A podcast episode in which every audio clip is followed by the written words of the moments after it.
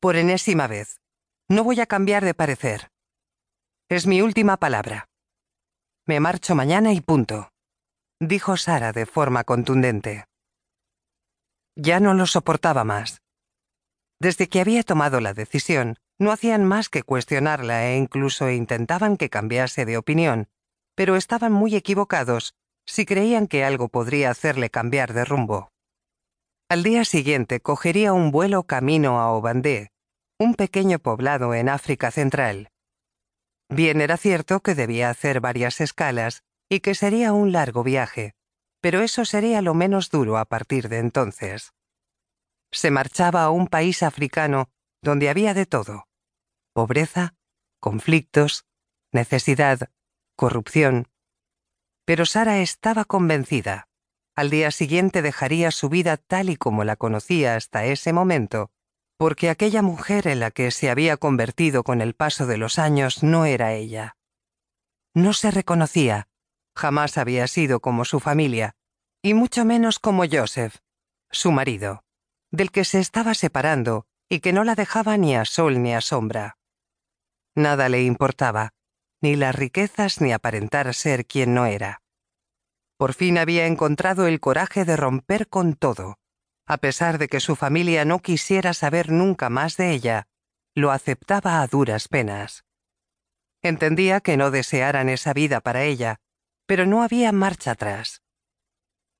El jefe de cirujanos del hospital donde trabajaba en Boston le había propuesto meses atrás trabajar durante un año en una de las misiones en África, y ella no dudó ni un instante en su respuesta. Siempre sintió ese apego por los más necesitados. Sus padres no entendían de dónde habían salido esos sentimientos porque, desde luego, en casa no había sido. Allí todo eran fiestas glamurosas, viajes carísimos, compras innecesarias. Sin embargo, Sara no había sentido nunca la necesidad de comprarse un coche caro. Cuando les dijo a sus padres que quería trabajar para ganar dinero y poder comprarse por sí misma un modelo de segunda mano, pusieron el grito en el cielo y le cayó una buena bronca debía acatar las normas de la alta sociedad que tanto detestaba. Su padre, el señor Collins, al ser el alcalde de la ciudad, debía aparentar y fingir que todo era perfecto en casa.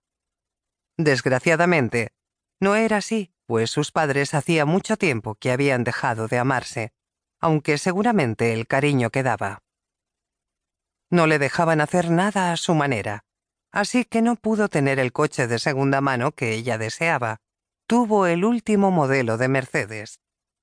Con la ropa sucedía lo mismo, siempre las últimas tendencias, y cuando viajaban, era con estancia en hoteles resort de lujo.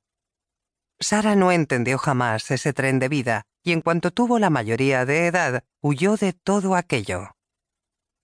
Con el dinero que sus padres habían depositado en una cuenta el día que nació, alquiló un modesto apartamento en Boston que, lógicamente, ellos aborrecían, y eso la hacía sentirse mejor.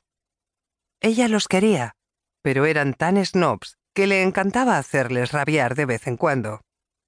El lugar donde vivía era un sencillo edificio de tres plantas sin ascensor un segundo que contaba con dos habitaciones simples, una cocina pequeña y un salón del tamaño del hall de la casa familiar, pero con una amplia terraza, su lugar favorito del apartamento.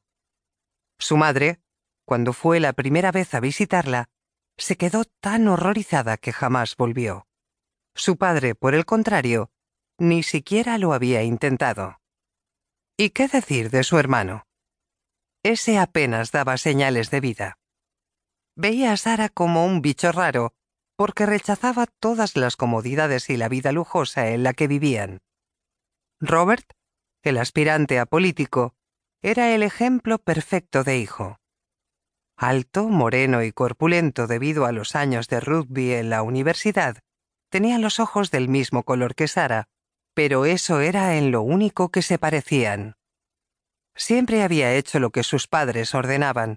No cometió ninguna locura como la que ella estaba a punto de hacer, y como su novia era la hija del senador, estaban muy orgullosos. Llevaba meses diciéndoles que la decisión estaba tomada, pero seguían con la misma actitud que el primer día que comunicó su viaje.